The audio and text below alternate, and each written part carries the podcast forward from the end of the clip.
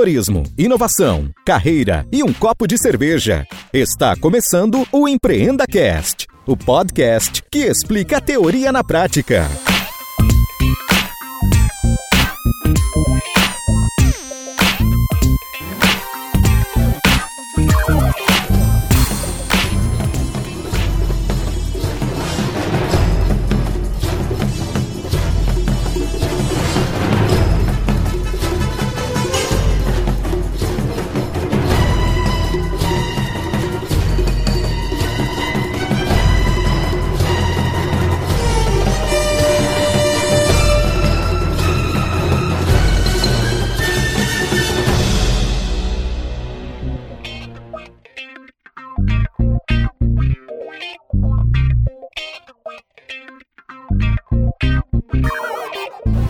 Olá, meus amigos sonhadores. Este é mais um episódio que a gente vai conhecer a teoria na prática. Meu convidado de hoje, André Schwartz. Em qualquer lugar do Brasil, ele monta Vegas.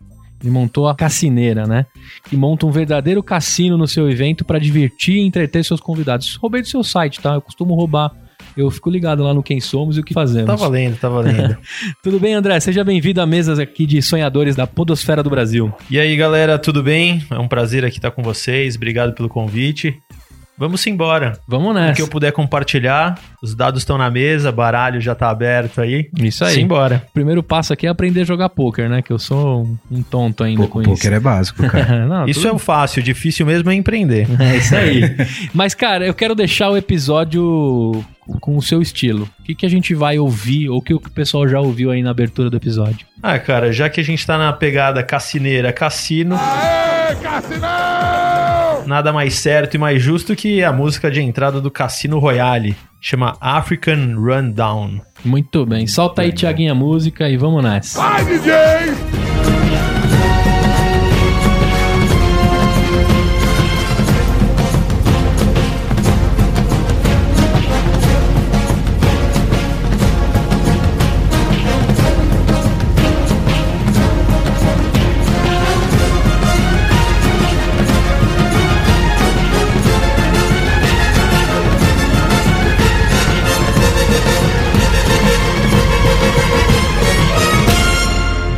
Eu vim aqui trabalhar no WeWork, né? Eu trabalho numa empresa de seguros. Na Sul América, não precisa mais esconder o nome, a gente já falou já em outros episódios, né? Olha o merchan. É. Tá rolando. Mas quando eu vim aqui pro WeWork, cara, eu fiquei fascinado. Inclusive o EmpreendaCast nasceu justamente pela possibilidade de ter tanto fundador de empresa, tanta gente legal no mesmo ambiente aqui, né? Eu desci é, dois andares e te encontrei lá, publiquei na comunidade, já apareceu um monte de empreendedor. É, vibrante mesmo. É, essa é a parte mais fantástica de estar tá no WeWork, né? Você que não ouviu o episódio, tem um episódio que a gente grava com o Dimitri, que é o responsável pelo WeWork aqui de Pinheiros. E justamente lá é a defesa de quanto é bom você viver um ecossistema desse. E aí, quando me falaram que você estava aqui, porque eu já conheci o Cassineira já de redes sociais, de alguns amigos mais ligados ao, ao jogo em si, né? A Vegas. E aí, quando eu falei, puta, esse cara tá aqui, eu preciso falar com ele. E aí, quando eu fiz o post lá, você até comentou, eu falei, já deu match, vamos conversar. E eu uso o seu case para contar para todo mundo, né? Que a gente tá no, no, meio de uma transformação digital de uma companhia. Eu falo, cara, lá no WeWork dá pra você conhecer o CEO da, do Guia Bolso, você pode conhecer o cara do CIA da Consulta, e você pode conhecer o Cassineira, que é o cara que fundou uma empresa que transforma o seu evento em Vegas. É assim que eu vendo cassineira para todo mundo. É isso aí mesmo. Se cara. pintar uns leads lá, sou eu que tô mandando. Obrigado. Mas justamente para mostrar para todo mundo que empreender, né? Tá muito na moda empreender digitalmente. Mas você pode empreender com qualquer coisa, que é o, o famoso pequenas empresas, grandes negócios, que mostrava todo tipo de empreendedor. E na época era mais forte o, cara que fazia camiseta, estampa, o cara que fez a máquina de fraldas, aparecia de tudo, né? Hoje tá muito voltado pro mercado digital. E eu gosto daquela pegada de pegar um assunto e resolver um problema, que foi o que você fez, né, com o Cassineira. E eu queria saber como é que como é que nasce o Cassineira? Qual foi a hora do estalo disso? Eu adorei o merchan que você já fez também da Cassineira, vendeu bem. Mas antes de falar, a Cassineira, quando nasceu em 2007 para 2008, logo que começou, saltou aos olhos da mídia, né? Começou a sair, sair em vários lugares, na televisão, em programas famosos. Mas eu vou contar um pouquinho antes da sua pergunta, antes de eu conto pro pessoal como é que funciona. E eu falo isso bem pouco, né? Vou usar esse espaço para contar essa história. Eu não escolhi ser empreendedor, não acordei e falei assim, pô, vou empreender, vou resolver o problema. Uhum. Eu fui empreendedor, cara, por, por fracasso na vida eu queria trabalhar no mercado financeiro, porque eu estudei numa faculdade que vendia que no mercado financeiro você ganhava tipo aquele, sabe aquele McLanche feliz, que é aquela solução pronta? O, na época, em 2006, 2005, você comprava, você saía da faculdade com o pacote riqueza feliz, assim, vinha naquela caixinha, trabalhe no banco e, e tem a sua casa na praia, filhos na escola e apartamento próprio. E eu queria trabalhar lá, cara.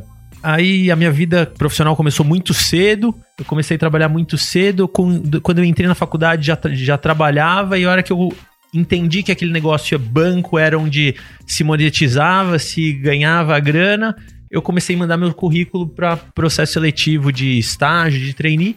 E com 18 anos eu já tinha um senhor currículo, cara. Com 18 anos eu já tinha empreendido antes. E aí comecei esse chamado para as entrevistas, né? fiz, eu passei por todos os bancos, acho que no Brasil, dos que, cê, dos que vocês conhecem, dos que vocês não conhecem, Banco Sul-Africano, Standard Bank. Sei lá, eu mandava meu currículo, era chamado para entrevista. Até um dia que eu encontrei na entrevista, no processo seletivo, meu professor de matemática financeira. E já tinha feito muitos processos. A hora que eu encontrei o cara na mesa da entrevista, o cara era o gestor, eu falei, agora fechou, você é o chamado pra vez, né? Tranquilo. Tô em casa. Tô em casa. Na entrevista o cara falou assim, André, cara, essa vaga não é para você, você é empreendedor. Eu falei, o quê? Não, meu negócio é banco, cara, eu quero trabalhar no banco. É aqui que eu, aqui que eu vou ser feliz. Ele falou, cara, eu vou investir meu tempo, você vai ficar atrás dessa mesa aqui.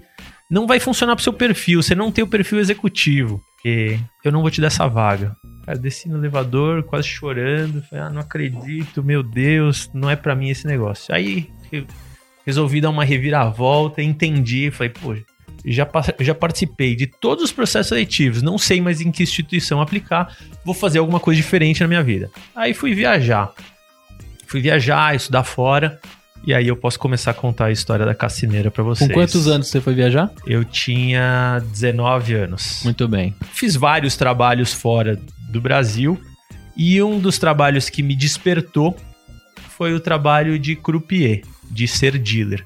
Antes de ter virado dealer, eu entrei numa escola. E antes de entre, entrar numa escola de dealer, eu vi um anúncio numa faculdade e achei que era possível quebrar a banca aprendendo todo o manejo do jogo. E foi assim que eu entrei na escola e a hora que eu entrei na escola tinha um monte de gente lá aprendendo para trabalhar neste ofício que era ser dealer. Não quebrar a banca. e não quebrar a banca. Eu, só eu, esperto, e achar que aprendendo o jogo podia ganhar no cassino. Esse teu interesse veio da tua formação de mercado financeiro, teu curso superior, etc. ou não? Foi só uma curiosidade mesmo? Esse interesse veio porque eu sempre achei cassino instigante, mágico, sempre gostei de cassino. E aí, a hora que eu vi um curso de croupier, eu falei: ah, vai ser aqui, aqui que eu preciso ingressar. Se não for aqui, não vai ser em outro lugar, eu vou fazer o curso. E aí eu descobri um mercado de trabalho. E eu precisava me sustentar lá. Qual cidade que a gente tá falando? Eu morei em Los Angeles. E eu estudava numa faculdade chamada Cal State, que é California State University. Legal. Fiz o curso e aí fui contratado pela uma empresa que terceirizava o serviço de dealer. E eu trabalhava em cassinos, em eventos pontuais onde eles terceirizavam o serviço da mão de obra de dealer. Então era um trabalho pontual, de final de semana, feriado, onde o cassino contratava mais gente para trabalhar. E aí eu comecei a trabalhar dentro de cassinos. Entendi. Cara, e para ser dealer tem que ter raciocínio rápido ali, né? Tem que se ligar em tudo, na verdade, e deixar o pessoal conectado na mesa, né? Não, não é um trabalho fácil, não, né? Não é um trabalho fácil, é um trabalho muito desgastante, porque você faz muita conta o tempo inteiro, você é, tem que estar então. ligado no manejo da mão das pessoas, numa clareza, porque todo mundo fala assim: ah, a casa rouba. A casa não rouba, cara, porque o jogo por si só já é altamente lucrativo. Quem quer quebrar a banca é o jogador. Esse sim, esse rouba. Esse tenta sempre dar um jeito ah, nas fichas. Então você tem que ficar ligado no cara que tá ali malandrinho. Esse é uma. É, tem um monte, tem um é. monte. Tem um setor no cassino específico, lá de uma sala de segurança, que a galera fica só focando nessas pessoas. É uma coisa interessante, o cara quando identifica um jogador fraudulento, ele te qualifica como fraudulento. Te contar uma história de mais 10 anos atrás, né? Chamava o sisteminha, chamava Griffin. Aí ele botava você no Griffin lá. Só que a hora que você entrava uma vez nesse Griffin, você não entrava mais em nenhum cassino, cara. Tinha um detector de face. O cara já, pô, você entrava Nossa, no 10 cassino. anos atrás, identificação de face já era. É, e os caras já faziam isso. Aí você já entrava no cassino, o cara. Quando você entra em qualquer cassino, eu tô falando dos Estados Unidos que eu conheço mais esse mercado. Tem escrito assim: We have the right to refuse the service to anyone. Assim, nós temos o direito de recusar o serviço para qualquer pessoa, independente raça, cor. Porque o cara ele acha que se você entrou, chegou na mesa, pode ser que o sistema deu errado e ele vai falar assim: ó, desculpa, mas o senhor não pode jogar neste espaço. Mas não, por que não pode?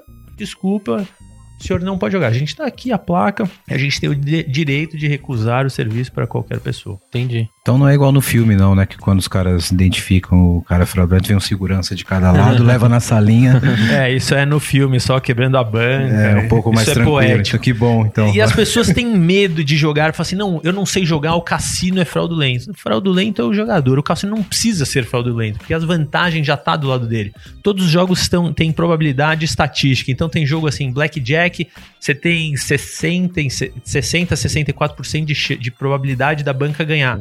Ou seja, no longo prazo dá probabilidade e a banca ganha, no longo prazo, né? Você pode ir lá uma vez no jogo, e ganhar, aí você ganha, você sai e vai embora. Mas normalmente quando você ganha, você continua jogando. O que que acontece?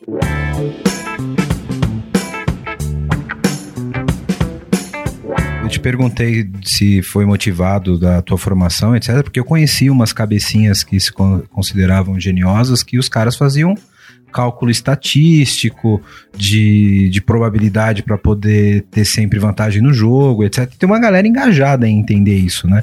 Mesmo sem a fraude, mas probabilisticamente, né? Tem, tem aquele filme lá, Breaking Down the House, Quebrando a Banca, acho que é em português o título do filme. que É um time de matemáticos de Harvard que descobrem O professor Uma- chama, né, os grandes gênios é, pra... para eles fazerem uma, uma técnica lá onde eles tiram a vantagem da banca, né? Esse 60%.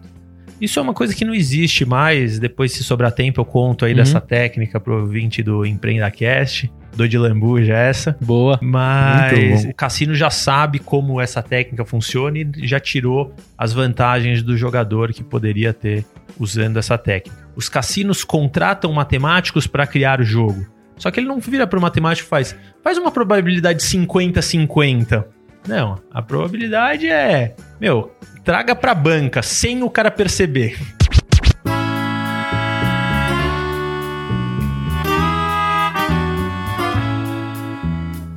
E eu pequei com meus amigos, né? Essa voz que você escutou aí dos amigos geniosos que tinha é de Eliton Cruz, que já gravou alguns episódios comigo. Não te apresentei, cara, desculpa. E tá aqui também Felipe Cereja.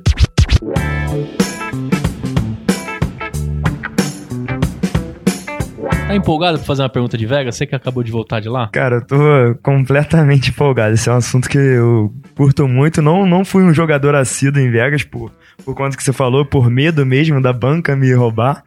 Mas, cara, totalmente fascinado. Visitei todos, tentei estudar é, pessoas jogando, tentei, fiquei olhando bastante, mas não joguei. Arrisquei na, naquelas máquinas de roleta, mas não tive nenhum sucesso. Tava lá pra beber de graça, né? No... Na verdade, tava lá pra ver o pessoal que estava lá, né? Mas conta mais. E, e depois dessa sua passagem como croupier, você falou que morou em Los Angeles, fez faculdade em Los Angeles, mas toda essa passagem em cassino, onde você atuou como croupier, eu acredito que foi em Vegas, certo? Na verdade é que eu nunca trabalhei em Vegas, né? O pessoal tem uma leitura. É. Tem jogo em vários lugares dos Estados Unidos. Em Los Angeles especificamente não tem. Mas você tem jogo assim, em Del Mar, em cidades ali na Califórnia. Cada vez eu trabalhava num lugar diferente, num cassino. Então a empresa me mandava para um lugar diferente, Entendi. eu supria essa necessidade de dealers extra. Mas por si você foi lá pra Vegas não executar, mas viver também, Vegas lá. também, sim, bastante. tive em Vegas várias vezes. Você tem histórias curiosas de ter faturado uma grana assim jogando ou não? Cara, tem uma história muito boa que eu fui pra Las Vegas. Eu tinha acabado de começar a trabalhar com jogo. Eu falei, não, preciso ir pra Las Vegas. Era um feriado, peguei meu carro lá, fui sozinho pra Las Vegas.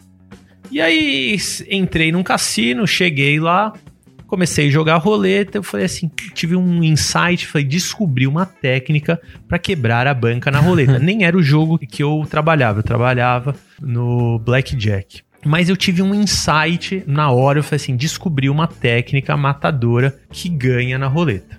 No final eu conto a minha técnica também, o ouvinte do Empreenda Cast vai sair milionário, né, com duas técnicas para É quebrar. isso aí. aguarde, Muito aguarde. bom, fique, é. fique no programa. Comecei a aplicar a minha técnica e começou a entrar grana. Começou a entrar grana. Puta, eu falei, não acredito. Eu falei, André, você é um gênio mesmo. Só você. E o dealer olhava pra minha cara meio estranho. Eu não sei, meu. Ficha na mesa e ficha vindo, ficha vindo. Uísque, por favor, manda mais um uísque. Fazia um tempo que eu tava na mesa. Num determinado momento, eu falei, não, tô com menos ficha. Essa técnica não era pra eu estar perdendo. Eu tô com menos ficha. Conto pra vocês, parem tudo, pegue o lápis, o papel e anote a técnica da roleta. Here comes the money. Here we go. Money talk. Eu vou tentar aqui, por voz, sintetizar. A roleta é muito simples, né? A roleta você pode jogar no preto ou no vermelho, uma das apostas. Se você jogou no preto uma ficha, deu preto, você ganhou uma ficha. O mesmo acontece no vermelho. Qual foi a minha técnica? Eu falo assim, ó, eu posso jogar uma ficha no preto e duas no vermelho, ou independente, né? Duas do vermelho e uma no preto. Se der vermelho, eu saio com uma ficha, com duas fichas. Se der o preto, eu recolho, eu ganho uma ficha a mais.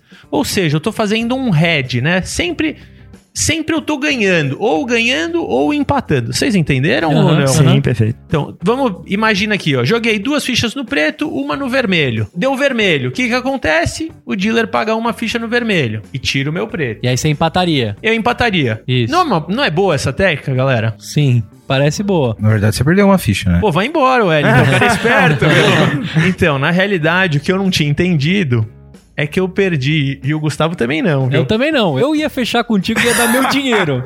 Eu ia dar todo o meu dinheiro pra você jogar. E eu nem contei onde quebrava o pé, né? Eu quebrava o pé, eu falei assim, ó, eu só perco quando der no verde, no zero. Aí eu perco as três fichas que eu botei. Mas a realidade é que eu tava botando sempre três fichas e se desse no vermelho, eu saía com duas. Eu tava perdendo uma, como o Wellington já bem falou. Uhum. É, ser entrevistado por cara inteligente é, É fogo, isso aí. viu? é. Esse cara de TI faz conta pra tudo.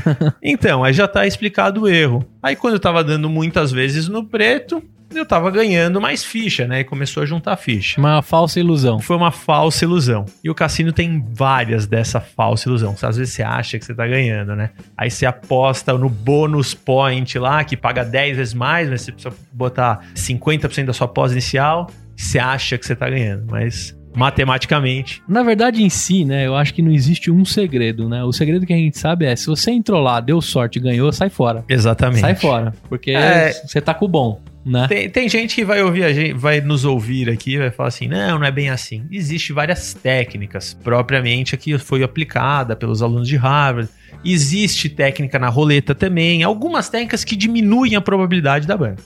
Mas, meu, vai lá, joga no aniversário do. No dia do aniversário da sogra, ganhou, você tá com sorte mesmo, vai embora. O fato de ser, ser croupier no blackjack te dava alguma vantagem? Croupier contra croupier, não? Não, nenhuma vantagem. Tem um negócio no Blackjack chamado Basic Strategy. Quem joga ou procura na internet aí, Blackjack, deve achar também como estratégia básica, o Basic Strategy, você já vai ver uma tabelinha assim. Isso é matemático, o cara já estudou. Se o dealer tem tal carta e você tem a somatória de tanto, peça carta. É um é assim, peça carta, não peça carta. Isso é a estratégia básica. Tem uns pontos da tabela que você tem que decidir. Aí você usa uma outra técnica para saber se o baralho tem muitas cartas altas ou muitas cartas baixas. Para você usar essa técnica, você precisa saber contar o baralho.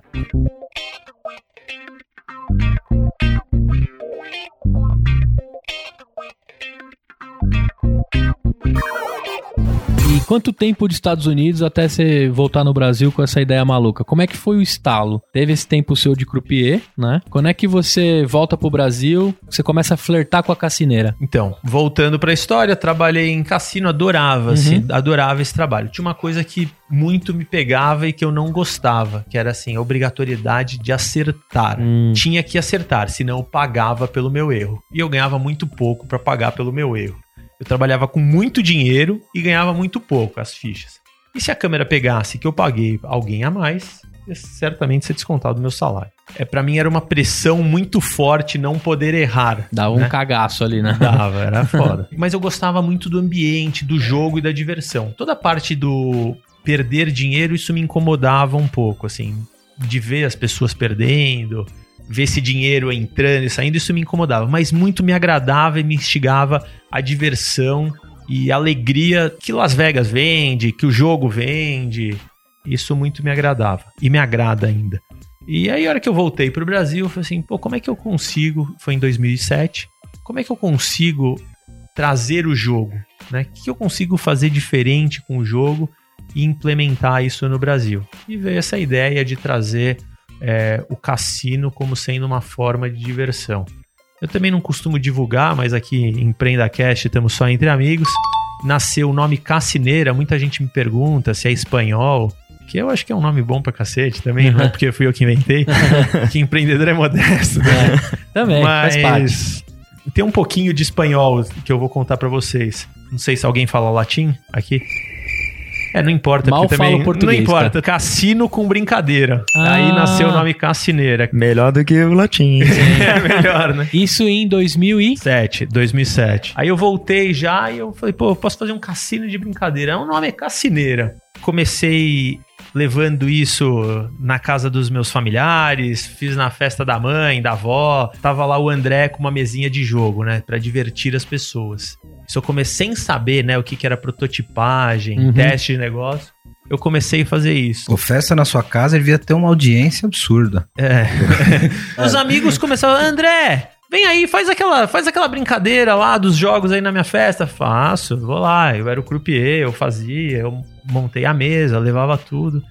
Então começou assim, né? Eu comecei a prototipar sem saber o que, que era prototipagem. Que legal, já tava validando a, a hipótese com seus amigos ali e tal. O cara podia fazer um MVP no próprio churrasco, né, cara? É isso hora. aí. E trouxe verdade. conhecimento, né? Porque aqui no Brasil, se você for perguntar é, rua fora, não, não são todas as pessoas que conhecem as regras do jogo, como funciona o jogo.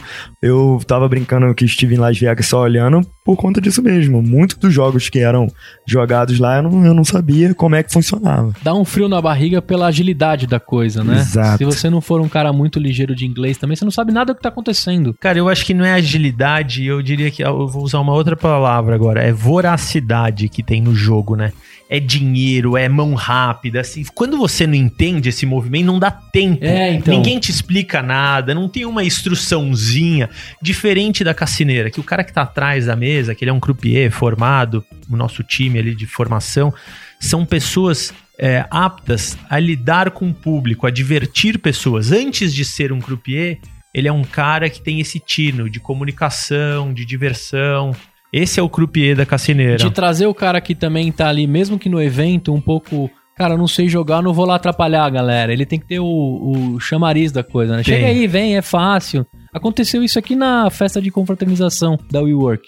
Eu tava ali, eh, vocês botaram algumas mesas, né? Acho que era tudo cassineira ali, né? Sim, tudo cassineira. Tinha um croupier bem legal lá, o cara começou a brincar, ele olhou pra gente e falou assim: Show, chega aí, vamos, vamos estrear. Eu falei, porra, não sei, velho, não, vem aí, vem aí, não tem problema dar errado. É isso, exatamente. É isso que você falou e isso que vocês vivenciaram aqui na festa que a gente fez e tinha mesas da cassineira. É, isso faz parte do nosso treinamento, né? É, a gente quer, primeiro quer te ensinar o jogo para você depois se divertir. Então tem esse, tem essa preocupação da gente ensinar o jogo. O que, que a gente fez na cassineira?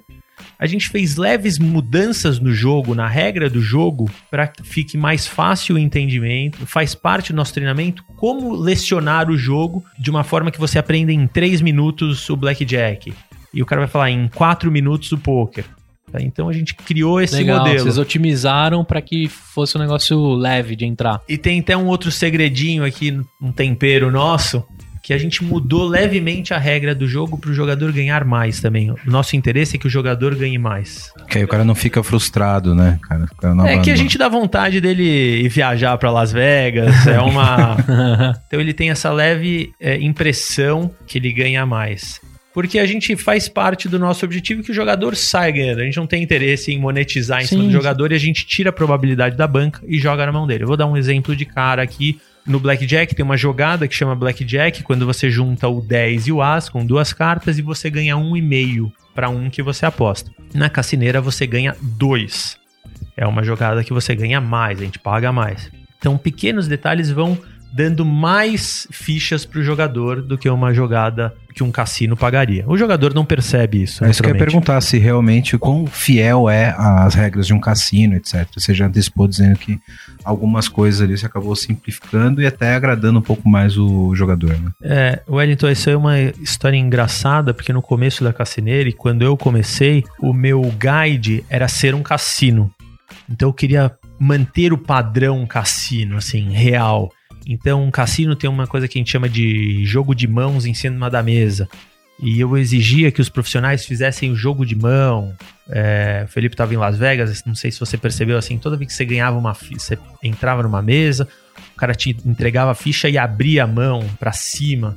Então era pra mostrar pra câmera que ele tava mostrando. Aí depois quando ele faz um bolinho de ficha, depois ele abre o último bolinho pra mostrar pra câmera ou pro cara que tá atrás dele.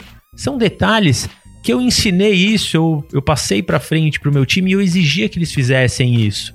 Né? Pro jogador que não conhece, que não sabe, não, acha que é só um procedimento da casa, Uhum. mas tem um monte de história ali pra contar cada movimento de mão. E a mão não pode ir pra baixo da mesa. E eu segurei isso por muito tempo, essa verdade. A gente precisa ser um cassino, igual a um cassino. Mas eu descobri com o passar do tempo, hoje eu não quero ser um cassino. Eu quero ser uma empresa que leva diversão para as pessoas em evento. Só que a ferramenta que a gente usa são jogos de cassino. Então é muito mais divertido Sim. jogar nas mesas da cassineira do que em qualquer cassino do mundo. Então você vê os caras, as pessoas gritando, se divertindo, feedback extremamente positivo. Eu só entendi isso estando nos eventos e vendo as pessoas. Então eu vendo cassino, mas o que fideliza é a emoção, é essa juntar pessoas diferentes da mesma empresa. A sua entrega final é diversão, né? É, Ah, é o mais legal. o seu- Esse é meu propósito. Diversão é o nosso propósito. Esse é o nosso maior valor. E nosso maior valor é transformar a sua noite. Legal. Você tava contando que você tava validando a hipótese nos amigos, né? Quando é que a brincadeira ficou séria lá? Que aí você achou o nome fantástico aí de misturar cassino e brincadeira. Mas quando é que foi nessas reuniões você falou assim, cara, eu acho que isso aqui pode ficar sério, porque eu já tô sendo usado demais pela família. Ó, sério mesmo, acho que vai ficar ano que vem, cara. Porque por enquanto a gente só tá brincando. Como a gente vende diversão, tá no nosso nosso propósito dos funcionários que trabalham dentro da cassineira, a diversão tá enraizada em todo mundo. É no financeiro, é no atendimento, é na comunicação. Uhum. Então a gente fala que a gente ainda, a gente ainda não virou uma empresa séria, né? É, a gente trabalha de bermuda, de camiseta, não tem. aí. Mas a nossa seriedade é o nosso compromisso de entrega. Que o seu evento vai ser extremamente divertido, tem hora para começar, ele tem hora para terminar. Isso é uma entrega que a gente. É uma dificuldade até que eu tenho no Brasil de brigar com essa. Se é para falar de seriedade, é com essa pontualidade é, dos profissionais, porque a gente tem. Eu resolvi adotar um modelo que é muito americanizado, né? Onde a gente cobra por hora. Cara, você não compra um serviço, ah, você tá levando um serviço para sua casa. Não, você tá pagando por hora, por peça que você tá contratando.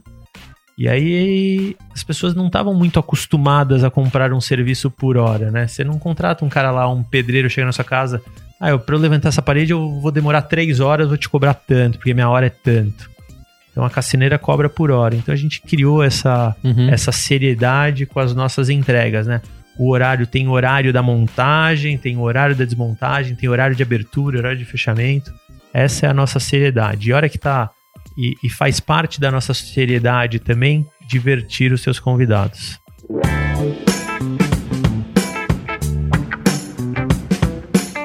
Qual foi o seu investimento inicial, além do seu conhecimento e bagagem dos Estados Unidos, assim? Gustavo, de novo, né? Como entre amigos aqui, eu vou revelar algumas coisas que nas grandes mídias tem matéria nas pequenas empresas e grandes negócios, onde eu falo de investimento inicial, até porque a gente tinha um propósito de vender franquia no passado. Uhum. É, e eu sempre dava uma superestimada. Pegamos uns furos de reportagem, já se ligaram, né? Fora as dicas, né, do, do jogo, né?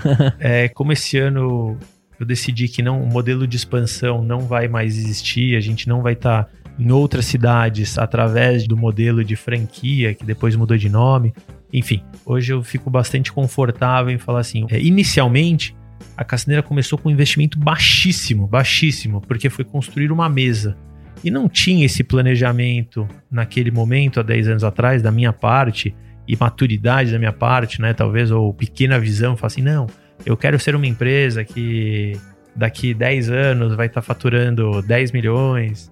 Então eu não tinha essa, essa ambição. O negócio foi muito pequeno e imediato. Ah, eu quero fazer uma mesa para monetizar com uma mesa para salvar o meu almoço de hoje. Então, se eu for falar assim, é, é irrisório o investimento. Assim, se eu for falar, pedir um número é 5 mil reais, 4 Uhum. mil reais. Porque eu era o financeiro, o marketing, o atendente, o faxineiro e o croupier, cara. e, e fazia a montagem, o montador dos eventos também. Os primeiros eventos, eu botava uma mesa no meu carro, ia lá, a mesa nem cabia no meu carro, amarrava em cima. Eu queria ter foto até. Isso é legal, né? Hoje eu queria ver esse momento. Mas na época eu tinha um tempra e eu botei um rack em cima e amarrava as mesas em cima com uma lona. E eu ficava morrendo de vergonha de chegar na casa das pessoas com uma lona amarrada assim. E eu subia em cima do capô do carro e desamarrava as mesas. Hoje é uma história legal pra contar, né? Hoje tem um caminhão aí na frente, vira e mexe na, na WeWork, cheio de material do- da cassineira. Bem bacana isso, Cassineira cara. tem alguns caminhões hoje, mas foi uma história de 10 anos, né? Hoje são 15 funcionários e 85 croupiers. 85. Ah, porque você também, nesse meio tempo, eu li algumas coisas que você chegou a fazer escola de croupier. que Você que trouxe o assunto pro Brasil, né? Também, a gente tem uma escola chamada Dealer Pro, onde a gente treina.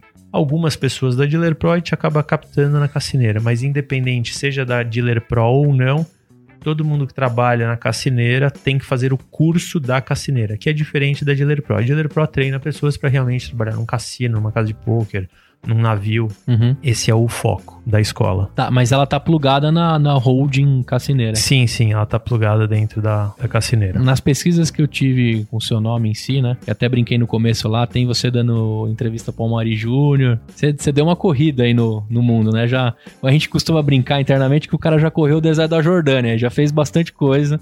É legal até você contar pro cara que tá ouvindo, né? Uma paixão sua, um hobby em si, né? E até uma profissão que você trouxe dos Estados Unidos, se transformou num negócio, dá pra perceber que você fica muito feliz em contar o seu propósito em si, o momento que você tá vivendo da cassineira. E pro pessoal entender que, cara, acho que se você juntar essa fórmula, né?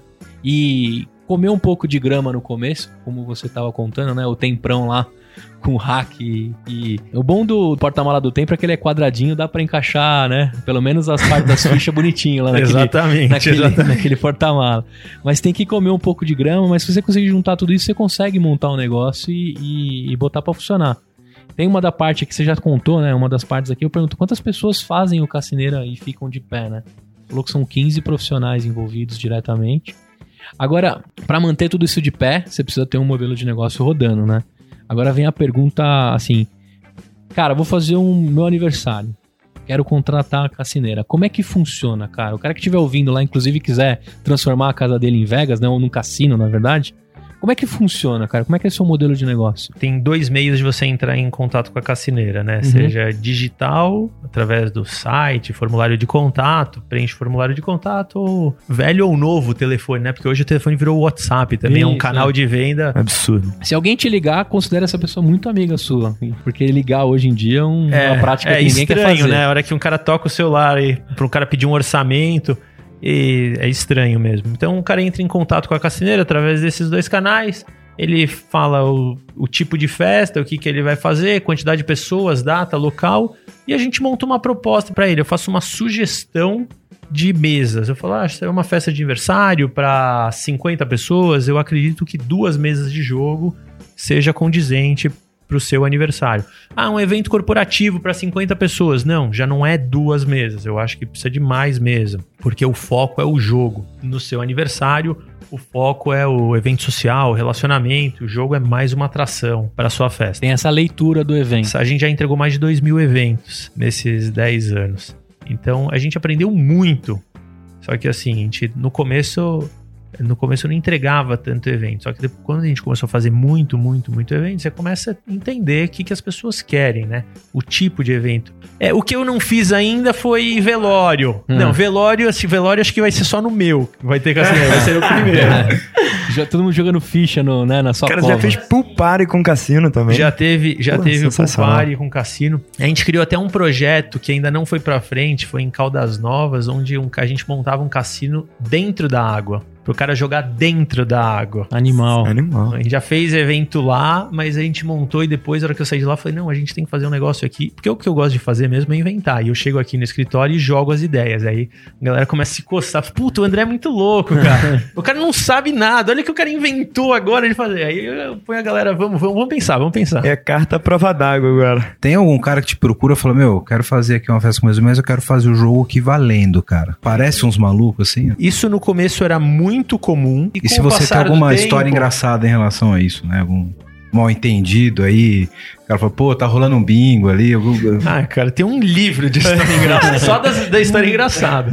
As Mas- lícitas, por é, favor. as lícitas. Mas eu tava te respondendo uma outra pergunta. No começo, isso era muito comum as pessoas perguntarem: "Ah, mas eu posso jogar com dinheiro? Tem, a gente vai fazer um dinheiro por fora?" E aí, como, cara, o cara entra no site, ele vê cliente, tem Petrobras, Microsoft, IBM, sei lá, é, Nivea, ele vê marcas assim, já acho que já intimida, né? Hoje cada vez é mais difícil chegar, não, eu quero fazer com dinheiro. Já tá mais consolidado Uhum. esse modelo de negócio que a gente implantou. Então hoje é mais difícil o cara me perguntar. Coincidentemente, hoje, hoje, um pouquinho antes de eu vir pra cá, teve um cara aí que vai casar, ele entrou em contato pelo telefone, e aí tava falando com a Rebeca, que é nosso atendimento. Ô, Rebeca, em vez de fazer a gravata do noivo, de cortar a gravata, meus convidados vão fazer doação no jogo. Caracterizou o jogo, não pode. Aí ela foi incisiva, sabe bem da, da legislação e falou: "Ó, realmente isso é. Isso caracteriza jogo de azar, isso não vai passar aqui internamente. Você vai De ver o azarado contrato." basta você que tá casando, cara. Então, Exatamente. o cara realmente tentou insistir, falou, ó, não dá, não dá, a gente não faz. Enfim, aí, mas não é uma coisa que é comum. Isso tem sido cada vez menos comum, né? Eu pouco ouço hoje em dia isso. Mas duas histórias engraçadas. É, logo no começo da cassineira, um figurão me procurou, conhecido do jogo, não vai dar pra falar na rádio. Uhum. Ele veio no meu escritório e falou assim: Ó, André, é o seguinte, você provavelmente já ouviu falar do meu nome e você me conhece, né? Falei, sim. A gente queria fazer uma sociedade. Aí eu pensei assim, um cara com uma ética bastante Eu tô deturpada. imaginando um cara com charuto. Com a roupinha de gangster. roupinha de gangster assim. mais tipo, ou menos, é mais ou menos mesa. esse cara. Um figurão conhecido do jogo no Brasil.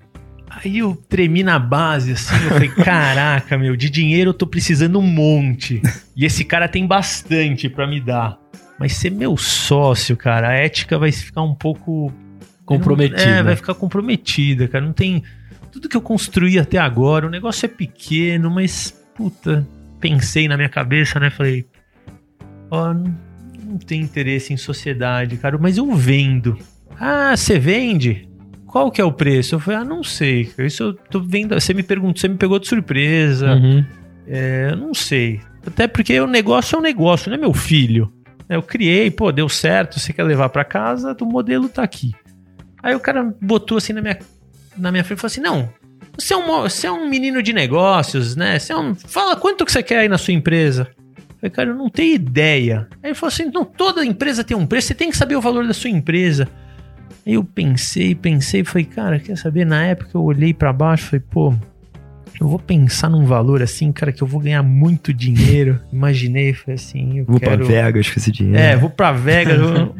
Falei assim, eu quero 2 milhões de reais. O cara olhou pra minha cara assim, bateu na mesa e falou assim: Mas você sabe o que é 2 milhões de reais? Seu negócio não vale 2 milhões de reais. Eu falei, não, é que o senhor pediu pra eu falar um número, eu não sabia. E ele falou assim: Mas você não sabe de negócio? Vê um outro valor.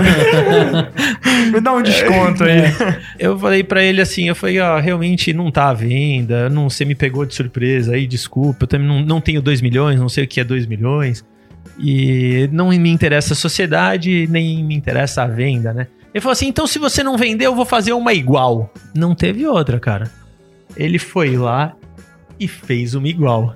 Tá brincando. Fez uma Bom, igual. Se a gente gastar um tempo no Google aí, a gente descobre quem é. O cara Não, sabe por que vocês não vão descobrir, cara? Porque já fechou a dele. Ai, cara. Mas se ele segurou durante um ano, assim, com abertura no buffet fazendo. Na hora que abriu, eu falei, nossa, devia ter vendido por qualquer coisa. Esse cara vai me comer pela o cara fez uma puta abertura.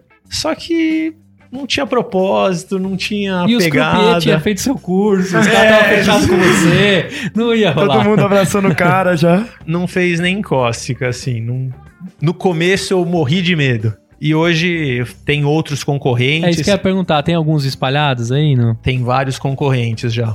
É, minha mãe falava assim pra mim, cara, quando um te copia, você é uma besta. Quando milhares te copiam, você é uma celebridade. É, Por enquanto eu tô numa besta ainda, porque só foi uns 10. que legal.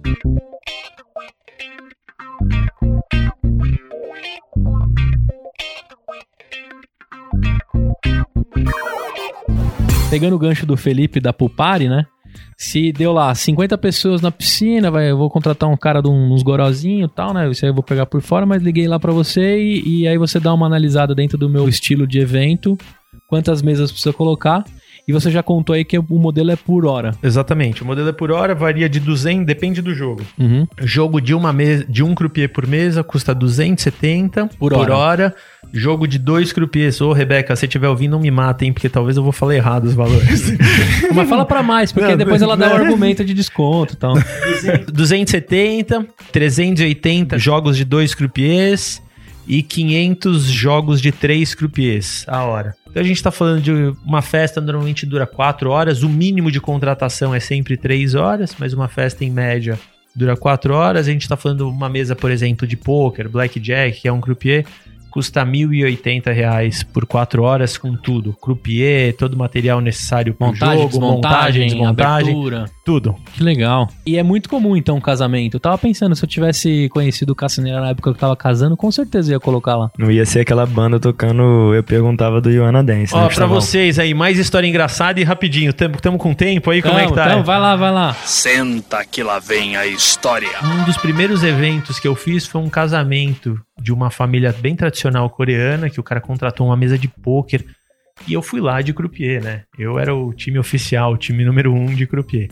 Tava eu lá, de croupier. Acho que o cara tinha contratado por cinco horas durante o casamento dele uma mesa de pôquer. Começou o casamento, o noivo sentou na mesa com os amigos dele, mandou um garçom ficar do lado com uísque, desce carta e uísque. Cinco horas, acabou as cinco horas, o cara, não, é hora extra, tava briacão, não, pode continuar, pode E o continuar. casamento rolando. e o casamento rolando, a mulher na pista. Ele não foi, já. ele não foi na pista, cara. eu acho que eu fiquei sete horas, seis ou sete horas pagando o jogo pro noivo na mesa com os amigos. Acabou o casamento, cara. Acendeu a luz do jogo, vem a noiva e fala assim: Amor, vamos embora, acabou. Foi, nossa, nunca mais eu venho num casamento, cara. nunca mais. Isso não pode ser normal. Velho. Gostava só um pouco, né. Gostava só um pouco. E a foto de casamento dele, você deve estar em todas, porque o, o fotógrafo precisava colocar um pouco do noivo. E aí tá o André em todas as fotos do... Não é brincadeira, não é brincadeira. Se esse cara estiver ouvindo nós aí, esse reporte aí no canal, manda pro andré.cacineira.com a sua foto, porque eu conto a sua história pra todo mundo. Que você é o maior fã de pôquer, cara. Não tem cara que gosta mais de pôquer que você. Cara maluco, velho. Cara, então, bacana, o pessoal consegue até ter uma noção, né? E esse seu modelo, eu, eu vi que tinha algumas, algumas outras cidades que você oferece cassineira, mas você contou aí que tá em transformação, né? A Cacineira tá em cinco cidades, a gente tá em São Paulo, Rio, Salvador, Brasília e Florianópolis. Legal. Lá você tem o- os equipamentos em cada uma dessas cidades. O nosso modelo funciona da seguinte maneira. É, sempre você liga num escritório, seja São Paulo, Rio, qual- qualquer número lá que, de algum escritório de, que você vê lá no site, tudo cai no mesmo, na mesma central que é aqui em São Paulo, Uhum. nossa central de venda. Toda negociação é feita aqui. Negociou, assinou o contrato, pagou, o time local ele vai lá e faz a entrega para você. Então nessas cidades a gente só tem um time de entrega, que a gente chama. Entendi. É o time local de entrega. Toda negociação, pagamento, contratual é tudo feito aqui em São Paulo. Legal. A cereja do negócio aí é o croupier, né? Não deve ser fácil encontrar também. Apesar que você já formou vários, né? Você tem 85 croupiers ligados. 85 ativos. Já passaram aí na nossa escola 300 e poucos aí. Hum, bastante. 10 anos. Caraca, é muita gente. 85. E é um modelo, esse croupier é um cara, ele é um cara comprometido com a gente, onde a gente faz treinamento constantemente para ele. É, é, capacita ele cada vez mais, mas ele é um freelancer, ele não é um funcionário da empresa. Muito legal, cara.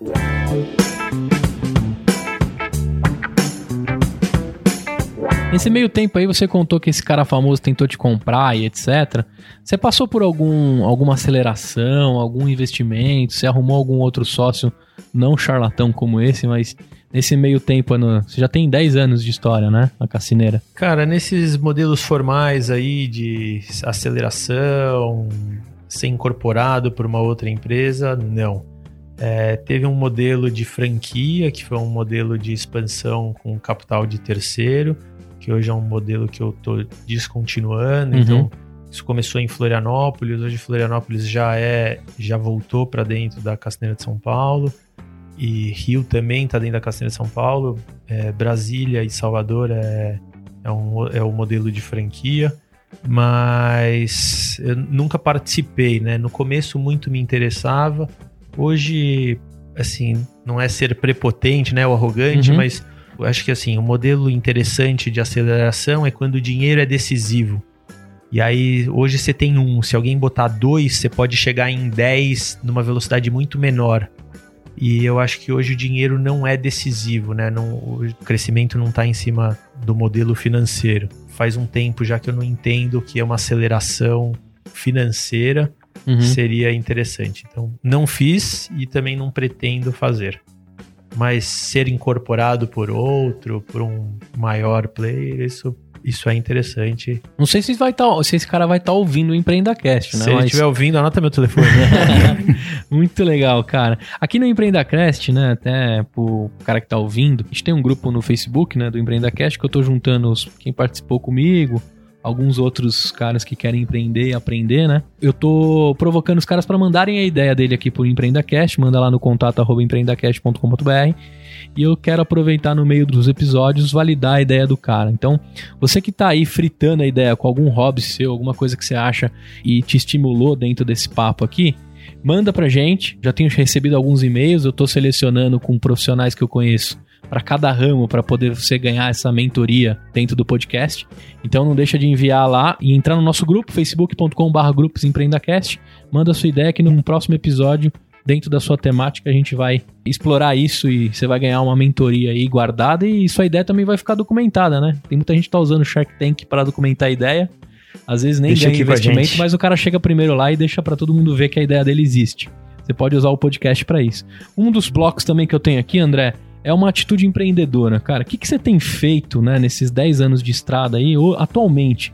O que você tem feito aí para te deixar cada vez mais sonhador, cada vez mais empolgado e disseminar esse propósito para todos os seus 15 colaboradores hein? Eu me vejo dentro da minha empresa como um motivador, né? Esse é o meu principal trabalho. Primeiro eu preciso estar motivado, né?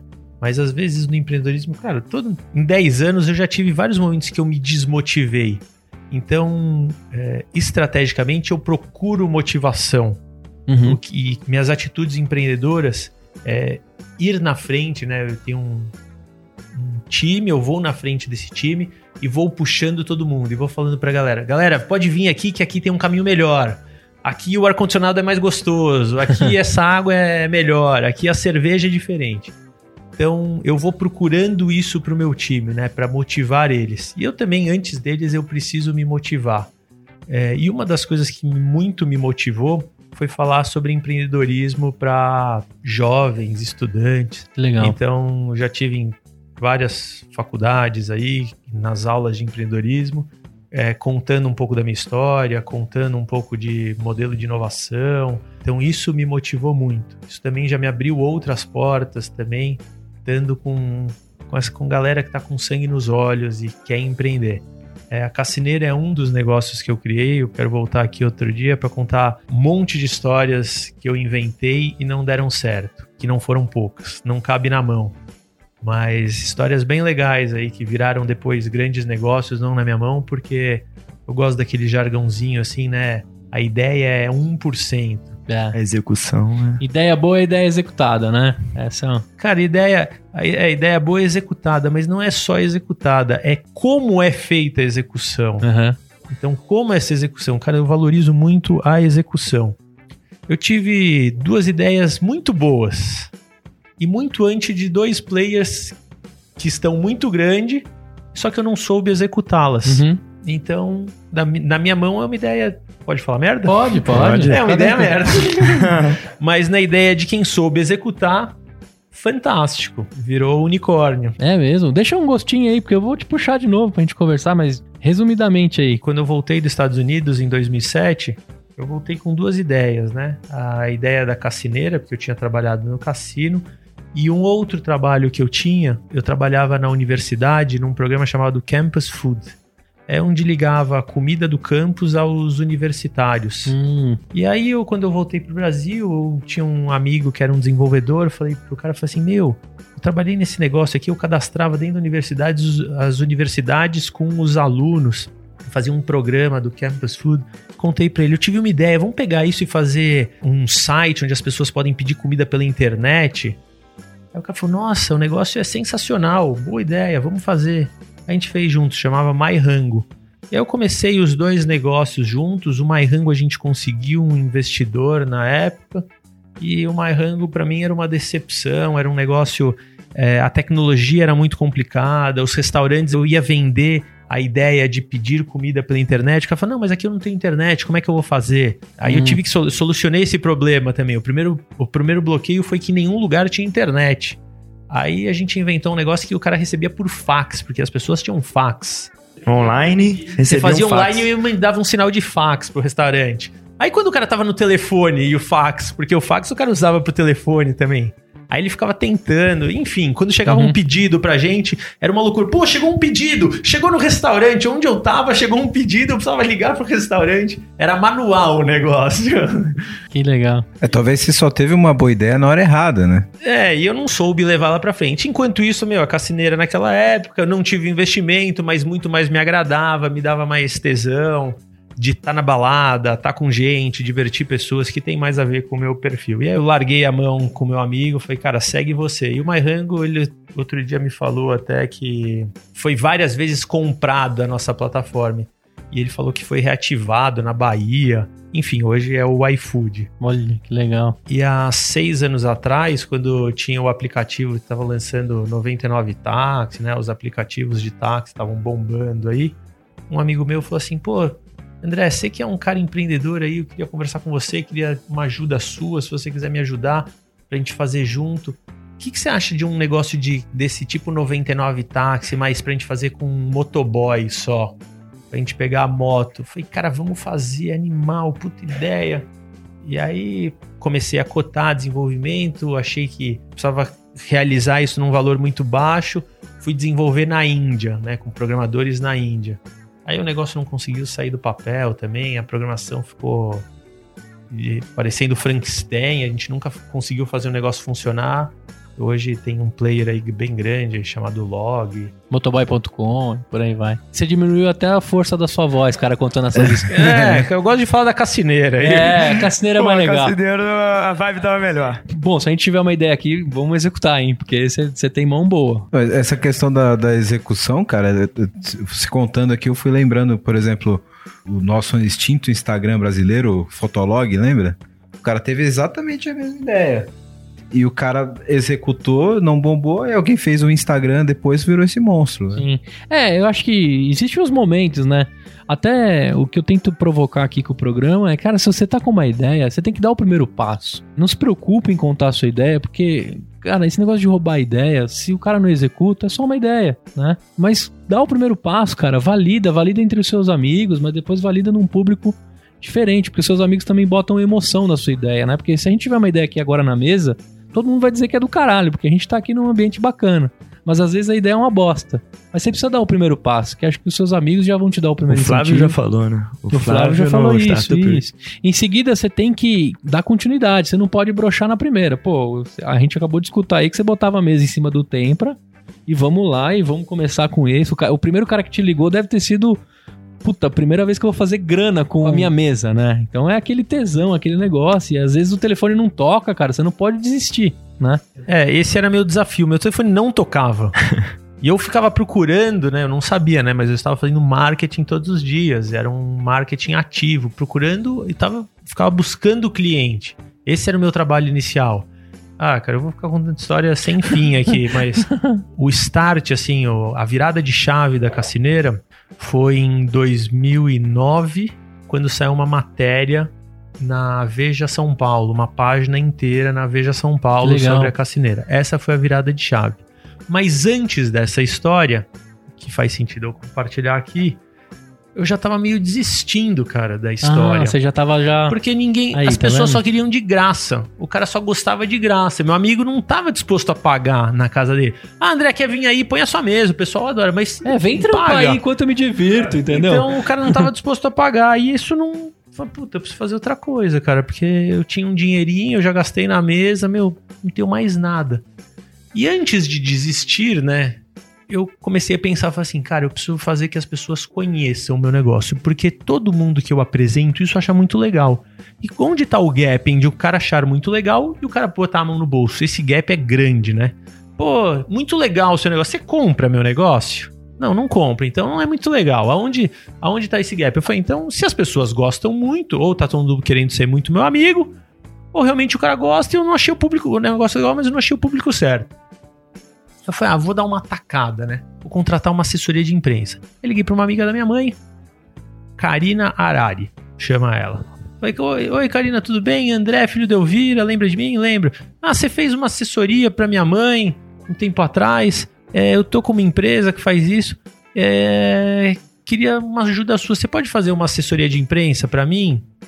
Ela falou: ah, André, não trabalho mais com assessoria de imprensa, não tô fazendo mais isso. Ah, Karina, você é muito boa, você pode me ajudar.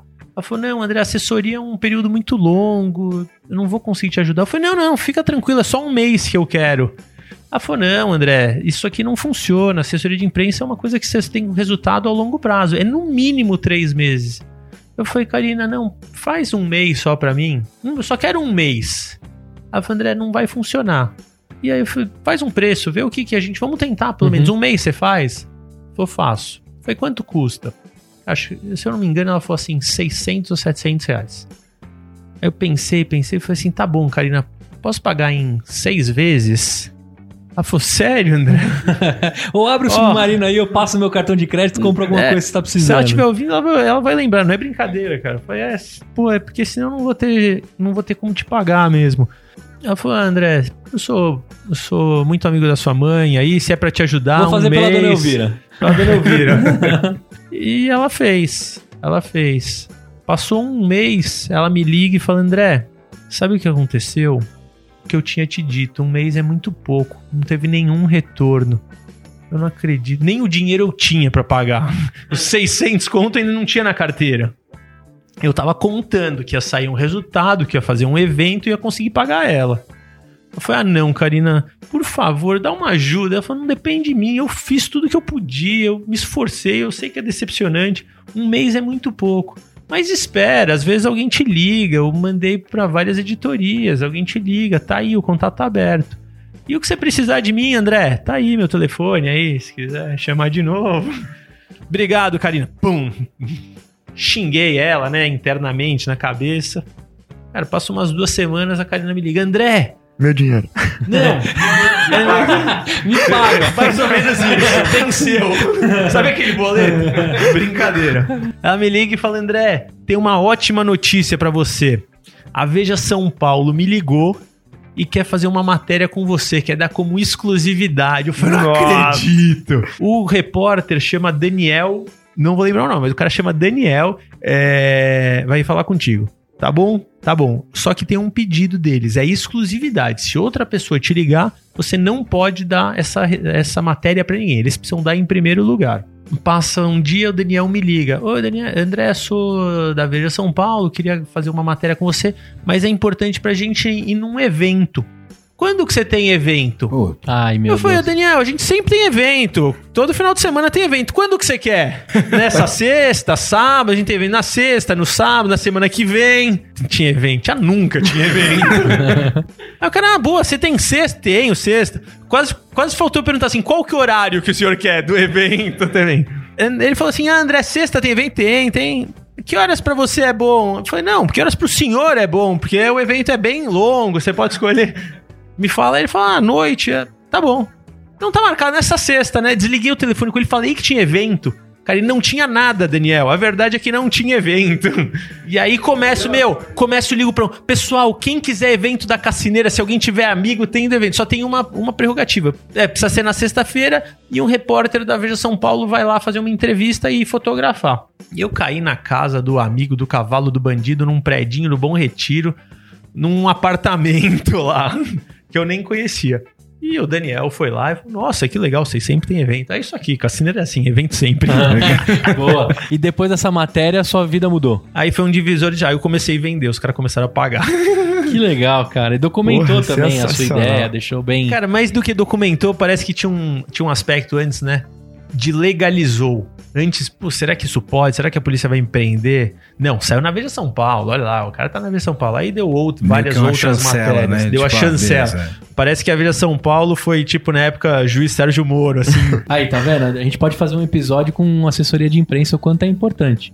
Inclusive, se você for de uma assessoria de imprensa, a gente pode gravar um episódio e você ajuda o EmpreendaCast a... E tem evento todo dia, hein? Isso aí. Tem EmpreendaCast todo dia aqui no YouWork. O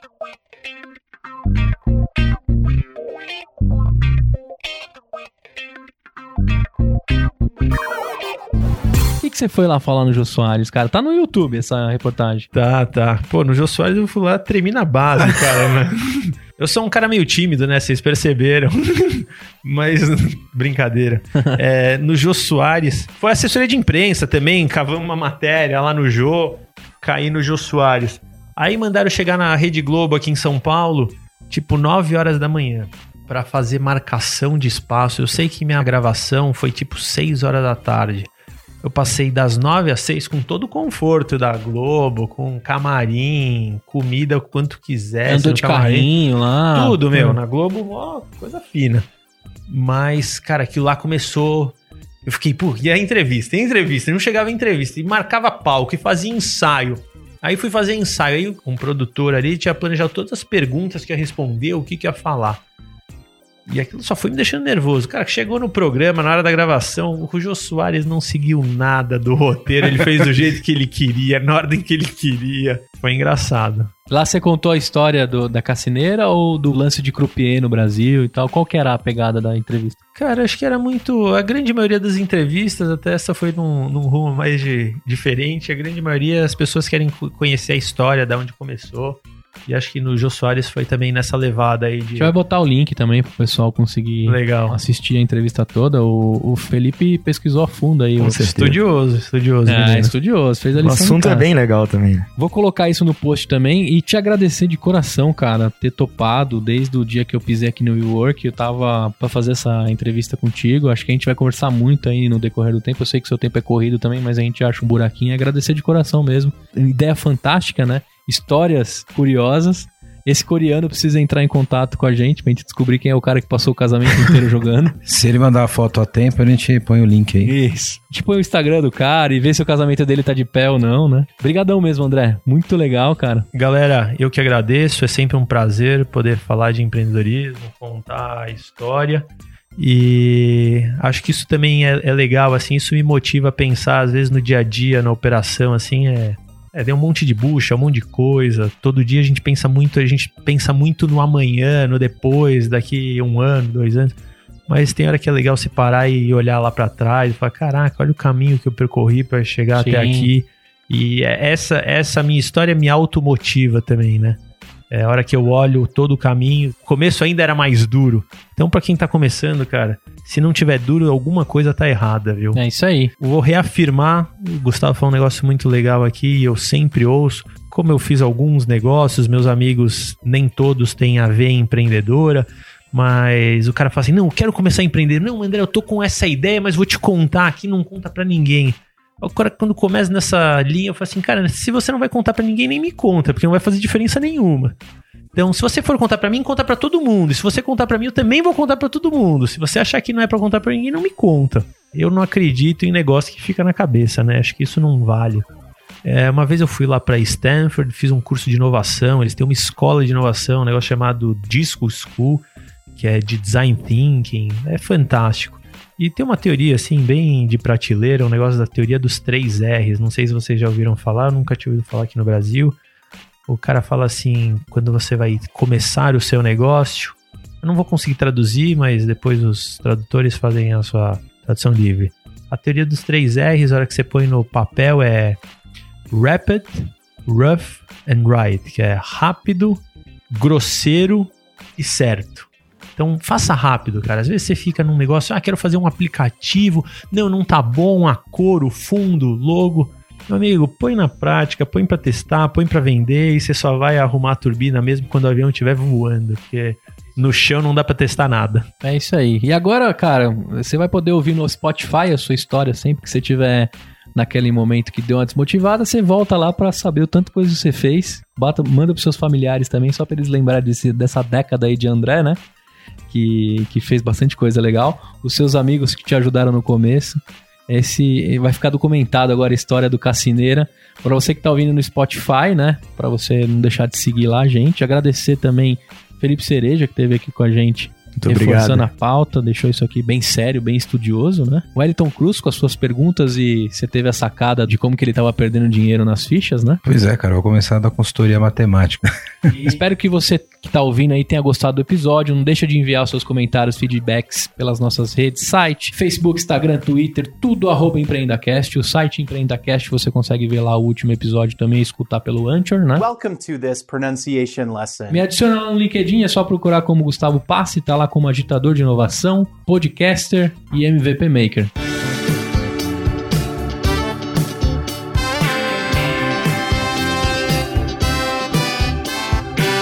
Dentro da linha das atitudes empreendedoras, né? Eu fui lá bater na porta de um cara e falei assim: cara, me ajuda aí a botar um podcast de pé, porque editar custa uma graninha, né? Mais ou menos, mais ou menos, mais ou menos. E aí eu encontrei, cara, o Alexandro, que ele é dono do grupo Verit, que é uma empresa totalmente focada em transformação digital.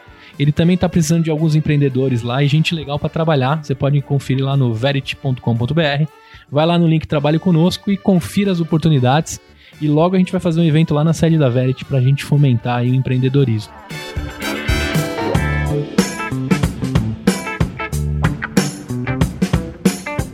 E você ficou aqui até o fim, espero que você tenha gostado. Eu só vou pedir pro Thiago, editor, colocar como música final o Mike Tyson cantando a musiquinha lá no Se Beber Num Case, após eles terem roubado o tigre dele, etc. Valeu, até a próxima e tchau! Tchau. Valeu, valeu, galera. Falou!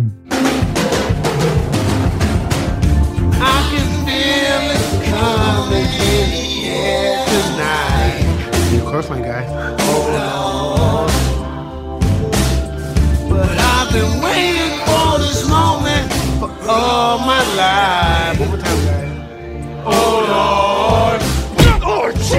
Vamos fazer um, um evento aí do Cassineiro. Esse podcast foi editado por Tiago Lima.